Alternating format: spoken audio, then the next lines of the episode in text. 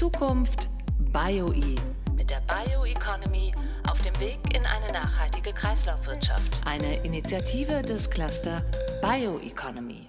Willkommen zurück. Hier ist Zukunft BioE, der Podcast rund um die Herausforderungen, die Chancen und vielleicht auch die Grenzen der Bioökonomie. Wir reden über ein Stück Zukunft.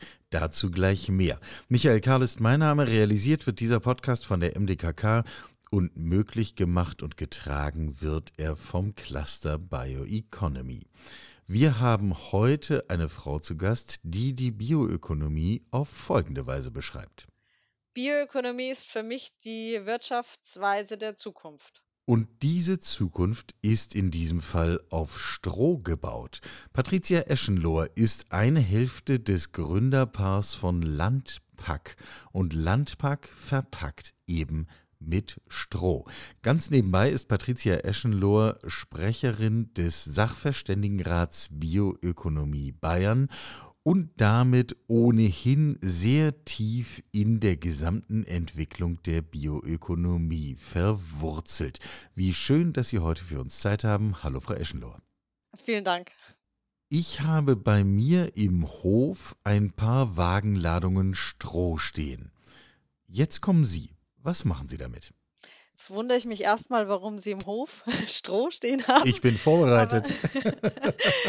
Stroh ist äh, allgegenwärtig in Deutschland, ein äh, lokaler Rohstoff und auch noch im Überfluss. Und äh, solche Rohstoffe brauchen wir für die Bioökonomie und wir brauchen Ideen, wie wir sie verarbeiten. Und bei Stroh war es bislang so, ähm, dass der Rohstoff für industrielle Zwecke eigentlich gar nicht zur Anwendung kam, sondern nur in der Landwirtschaft. Und wir haben ein Verfahren entwickelt bei Landpack, wie wir Stroh formen und daraus Isolierverpackungen herstellen, mit denen wir Styroporverpackungen ersetzen. Das müssen wir jetzt, da wir es uns hier im Podcast nicht anschauen können, ähm, einmal ein bisschen plastischer beschreiben. Also Landpack stellt etwas her, das sieht aus wie, wie so ein Paket mit gefaltetem Stroh drin. Habe ich das ungefähr richtig beschrieben oder wie würden Sie das beschreiben? Wir formen Stroh. Ähm, Stand der Technik früher war, dass man äh, Stroh gemahlt und verklebt hat und dann verpresst hat, aber dann hat man an sich ähm, äh, eine Platte, wo 40 Prozent Klebstoffe drin sind. Äh, das isoliert nicht, ist von der Stoßdämpfung her schlecht und nachher muss es in Restmüll entsorgt werden. Ähm, diese Produkte gibt es eigentlich auch am Markt gar nicht. Was wir entwickelt haben, ist ein Verfahren, wie wir das wie wir lose Stroh erstmal prozessintegriert reinigen, aber dann eben zu Formteilen verarbeiten können. Die denkbar einfachste Form ist eine Platte und so setzen sich unsere Isolierverpackungen zusammen aus äh, Isolierplatten aus reinem Stroh, was eben nachher äh, im Biomüll entsorgt werden kann oder auch im Garten, weil es ist reines Stroh ohne irgendwelche Additive. Den Punkt würde ich gerne nochmal betonen. Nur Stroh. Das heißt, das ist irgendwie meine, wir, wir reden ja nicht über Stricken oder Häkeln oder ähnliches. Wie hält denn das? Es ist letztendlich ähm, ähnlich wie bei einer Wachskerze. Wir ähm, äh, weichen Stroh auf, wir machen es formbar und härten es dann aus. Und so ähm, haben wir einen formstabilen, reinen äh, Strohkern, ähm, der beliebige 3D-Dimensionen annehmen kann. Im ersten Schritt haben wir gesagt, wir machen eben Platten und stellen Isolierverpackungen her, um damit Styropor zu ersetzen. Ähm, Styropor ist der fünft äh, wichtigste Kunststoff der Welt, also nicht nur im Bereich Isolierverpackungen, sondern natürlich auch im Gebäudedämmbereich. Überall kommt Styropor zum Einsatz und wir haben uns daran gewöhnt, haben es auch scheinbar jahrzehntelang nicht mehr in Frage gestellt. Dabei weiß eigentlich jedes Kind, dass äh, Stroh ein hervorragendes Isoliermaterial ist. Und trotzdem haben wir uns nicht damit beschäftigt in den letzten Jahrzehnten, wie wir diesen Rohstoff verarbeiten können. Also es mangelt ähm, an Produkten, es mangelt aber tatsächlich auch an Forschung rund um, den, rund um den Rohstoff. Also es gibt sehr, sehr wenig Wissen, äh, was wir mit Stroh eigentlich tun können. Es ist eigentlich verrückt, oder? Es ist so, so ein banaler Stoff, den jedes Kind äh, in der Hand hat, kennt und darüber wissen wir zu wenig. Das heißt, diese Isolierplatten könnte ich nehmen, wenn ich zum Beispiel äh, Lebensmittel kühle und transportieren will, aber ich könnte die auch an mein Haus kleben und damit das Haus isolieren?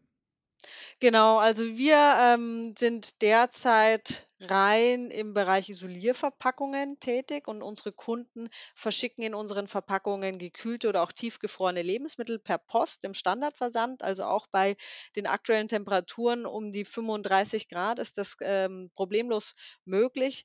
Äh, ein, äh, weiterer Bereich ist der ganze Pharma und Life Science Sektor. Also, wenn es um den Versand von Impfstoffen, Reagenzien, Enzymen geht, die, ähm, anders als Lebensmittel auch international verschickt werden über mehrere Tage in andere Länder. Ähm, das ist unser zweites ähm, unser zweiter Hauptanwendungsbereich, äh, wo wir uns auch sehr freuen, dass in diesem Segment, wo der Endverbraucher die Verpackung nachher gar nicht sieht, weil die Verpackung an Krankenhäuser, Labore, Forschungsinstitute geht, trotzdem ähm, die, die ganz große ähm, Bereitschaft und der Wille da ist, weg von Styropor und insgesamt weg von äh, Einwegplastik zu kommen. Können Sie uns eine Vorstellung davon vermitteln, über welche Mengen wir reden? Also wie viel Styropor verbrauchen wir so?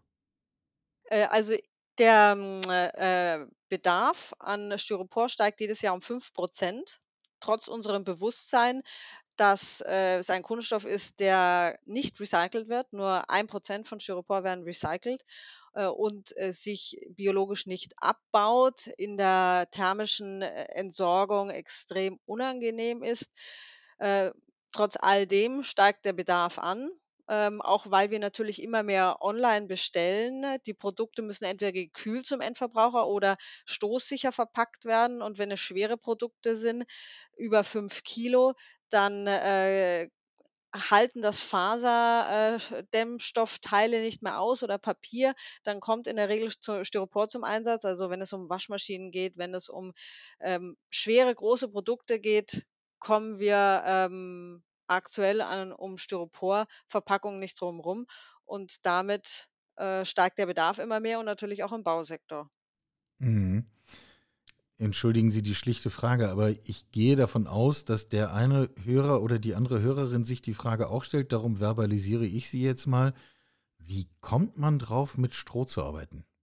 Ich kam äh, auf die Idee ähm, einer ökologischen Alternative für Styropor, weil ich mich mit dem E-Food-Sektor beschäftigt habe Mhm. und gemerkt habe, dass die Kühllogistik äh, wirklich die entscheidende Herausforderung ist und sämtliche Player äh, darauf setzen, Styropor als Einwegverpackung einzusetzen. Und ähm, ich mir dessen sicher war, dass E-Food äh, kommen wird und groß kommen wird, aber mir nicht vorstellen konnte, dass wir ähm, diesen, diesen Wirtschaftswachstum in, in diesem Zweig mit einer Einweg-Styroporbox wirklich äh, darstellen wollen. Und ähm, war wirklich sehr verwundert, als ich festgestellt habe, es gibt keine ökologische Alternative zu Styropor, die auch richtig funktioniert, weil Styropor funktioniert, ähm, aber als ich mit als ich Landpack gegründet habe 2013 und mich mit dem Thema angefangen habe zu beschäftigen, äh, habe ich weltweit keine Alternative zu Styropor gefunden. Und, äh, letztendlich haben wir mit verschiedenen Materialien experimentiert, auch mit Stärke. Bei Stärke haben wir eben das Thema, dass es ein, äh, Nahrungsmittel ist, äh, kein Abfallrohstoff und außerdem extrem energieintensiv in der Verarbeitung. Andere nachwachsende Rohstoffe sind schlichtweg in von ihrer Isolierfähigkeit her nicht vergleichbar mit Styropor. Ähm, wir hatten eigentlich das Thema sogar schon wieder ähm, beendigt, ähm, als dann mir einfach die Idee gekommen ist, besinnen wir uns doch zurück, äh, sozusagen zurück in die Zukunft. Äh, mit welchen Rohstoffen haben wir eigentlich früher gearbeitet? Und ähm, natürlich war Stroh früher einer der wichtigsten Rohstoffe, die wir verwendet haben im Hausbaubereich, aber wir haben ja auch früher Styro, äh, Strohpapier hergestellt. Gut, dann kommt also Stroh. Wir haben am Anfang gesagt, es gibt furchtbar wenig Forschung. Haben Sie dann eigene Forschung angestellt oder schlicht experimentiert, solange bis die Prozesse so funktioniert haben? Ich meine, heute betreiben Sie Fabriken. Bis wir die ersten Verpackungen auf den Markt gebracht haben, hat es 3 Jahre gedauert. Also von der Idee bis zur ersten kleinen äh, Serienproduktion, die noch halbautomatisiert lief, waren es drei Jahre Entwicklungszeit. Und äh, letztendlich haben wir das gesamte Know-how rund um die Technologie in-house, weil wir sie selbst entwickelt haben, angefangen ja, mit Experimenten in der heimischen Küche ähm, und von da aus in immer größerem Maßstab und ähm, mit dem Ziel einer ähm, stetigen Automatisierung des Prozesses. Äh, und ganz zu Beginn natürlich mit einer sehr umfassenden Patentrecherche, um einmal zu schauen, wie ist denn ähm, der Stand der Technik ähm, und waren wirklich sehr verwundert, wie wenig Forschung es um den Rohstoff gab äh, und dass in den letzten 20 Jahren quasi gar nichts mehr passiert ist rund um den Rohstoff Stroh. Also die Forschung im, äh, rund um Stroh hat in den 80er Jahren an sich äh, gestoppt. Ist das einfach so passiert oder kann man dafür irgendeinen Grund benennen? Ich glaube, wir haben uns zu sehr an Plastik gewöhnt. Plastik ist komfortabel, hat wunderbare Eigenschaften, ist billig, wenn wir die externen Kosten nicht einberechnen. Und ähm, es dämmert uns erst jetzt langsam, was für einen Schaden wir damit angerichtet haben. Und es fällt uns sehr, sehr schwer, wieder wegzukommen davon. Und wir trauen uns, das sieht man ja ähm, an den politischen, sehr vorsichtigen Schritten, dass wir uns letztendlich nicht trauen, die externen Kosten wirklich einzupreisen, weil damit Plastik schlagartig nicht mehr billig wäre. Wobei ja irgendjemand diese Kosten trotzdem auf der Uhr hat. Also es ist ja jetzt nicht so, als würden wir das nicht bezahlen. Wir haben es in die Zukunft verlagert und auf die Allgemeinheit verlagert. Aber ähm, für uns als Startup mit einem neuen Produkt, einer neuen Technologie und Produktionsstandorten in Bayern ist es natürlich schon extrem schwierig zu konkurrieren mit einem Massenkunststoff, äh, der extrem günstig ist, für den äh, wir alle auf der Welt äh, die, den Preis letztendlich zahlen. Und ähm, ich denke, wir brauchen hier schon ein deutlich entschiedeneres politisches Handeln, um faire Wettbewerbsbedingungen herzustellen. Und ich glaube nicht, dass wir in diesem Tempo, in dem wir aktuell unterwegs sind, weitermachen können, weil uns dafür schlicht die Zeit davonlaufen wird, äh, sondern wir müssen ähm, uns jetzt schon klar bekennen zu einem entsprechend hohen CO2-Preis und äh, die Maßnahmen dafür umsetzen. Ja, das können wir vielleicht gleich noch ein bisschen vertiefen. Mich würde vorher, ich würde gerne noch ein bisschen beim Stroh bleiben und äh, Sie nach den Reaktionen fragen. Also wenn Sie jetzt zu jemandem gehen und sagen, hier übrigens, du hast bisher Styropor verwendet, nimm doch mal Stroh. Was bekommen Sie dann für eine Antwort? Also als wir die Idee hatten, 2013 waren wir selber äh, sehr, sehr unsicher und sind deswegen mit den ersten komplett manuellen Prototypen aus der Küche äh, auf potenzielle Kunden zugegangen, haben ihnen das Produkt gezeigt. Man sieht bei uns beim Produkt eben auch, dass es Stroh ist. Das erkennt der Laie sofort. Er hat, so, hat sofort auch seine Assoziationen äh, mit dem Produkt. Und wir waren uns nicht sicher, ob diese Assoziationen und diese Ursprünglichkeit gewünscht ist, wenn man eben eigentlich quietschig steriles Plastik äh, gewohnt war.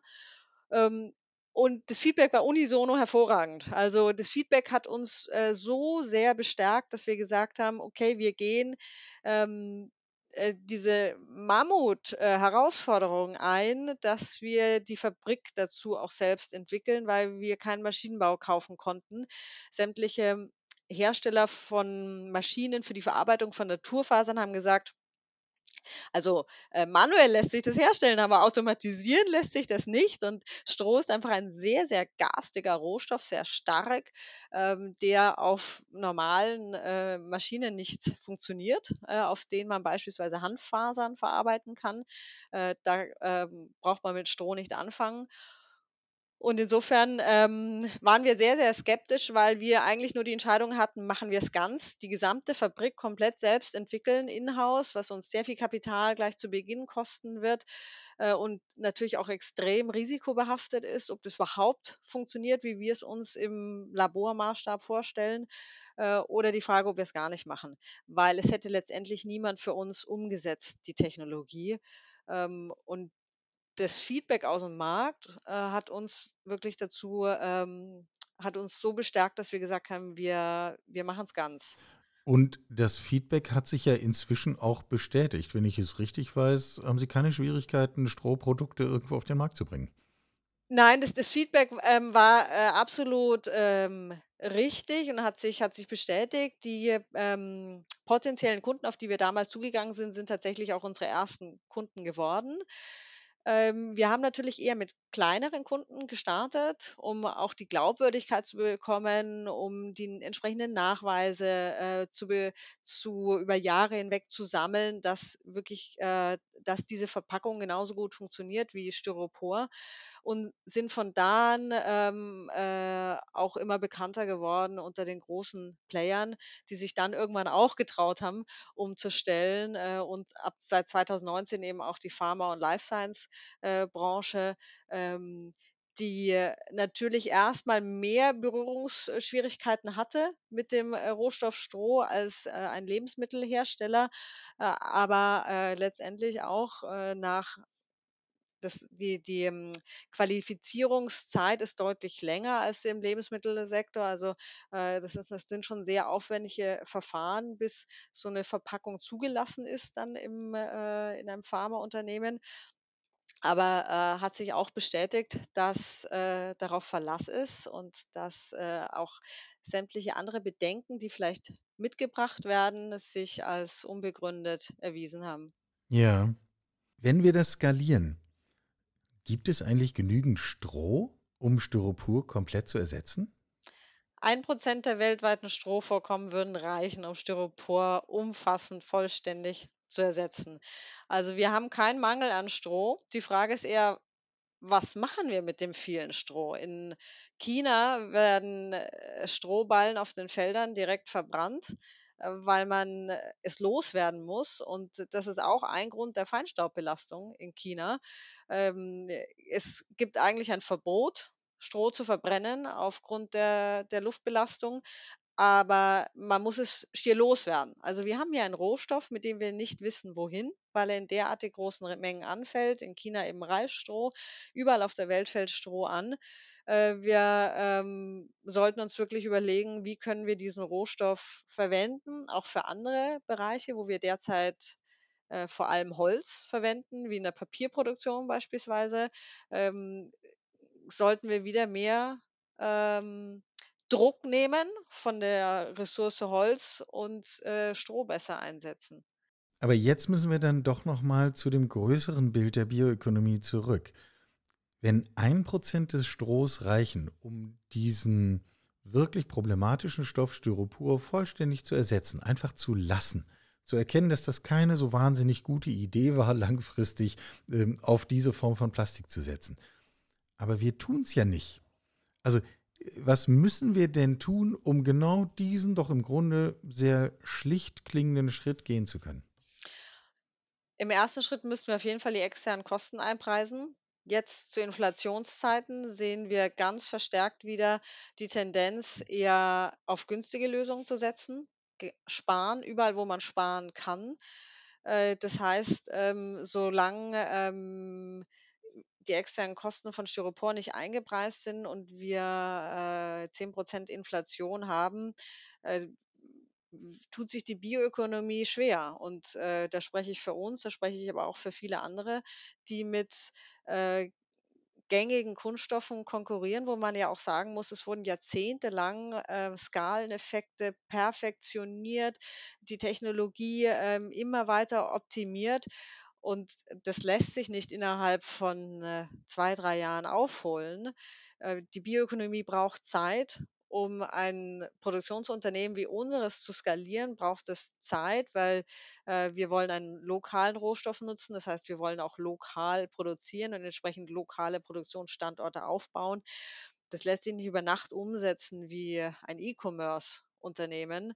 Ähm, äh, und insofern, äh, braucht es Zeit, äh, und es braucht eine faire Wettbewerbsbedingungen. Und, äh, die fairen Wettbewerbsbedingungen würden einem natürlich helfen, äh, schneller zu skalieren. Ja, CO2-Preis haben wir verstanden. Die Forderung ist ja auch nicht ganz neu, aber wir erheben sie hier auch noch mal, um ihr noch weiteren Nachdruck zu verleihen. Zeit ist ja ein interessanter Punkt. Sie sagen, es braucht Zeit für die Bioökonomie, um sich entwickeln zu können. Gleichzeitig, wenn ich an die Entwicklung der Klimakrise denke, dann ist doch Zeit genau der eine Faktor, den wir eigentlich nicht haben. Genau. Deswegen ähm, braucht es meiner Meinung nach ein deutlich entschiedeneres, schnelleres Handeln, jetzt auch die vielen Ideen der Bioökonomie äh, wirklich auf den Markt zu bringen. Also ähm, wir sprechen ganz oft in der Bioökonomie über ähm, neue Innovationen, neue Produkte. Ähm, äh, wenn man genauer hinschaut, befinden sich die meisten davon im Prototypenstadion. Und aus eigener Erfahrung kann ich ungefähr, wenn ich davon höre, einschätzen, wie viele Jahre es braucht, bis dieses Produkt auf den Markt kommt. Und ganz viele von diesen Produkten kommen nie auf den Markt. Wir haben auch ein Finanzierungsproblem in der Bioökonomie und vor allem haben wir ein, ähm, ein absolutes Vakuum, wenn es darum geht, ähm, Innovationen, die schon am Markt sind, zu skalieren. Ähm, dann fehlen Forschungsgelder dafür, weil in die Skalierung werden keine Forschungsgelder gesteckt. Es gibt aber auch keine staatlichen Mittel für die Skalierung.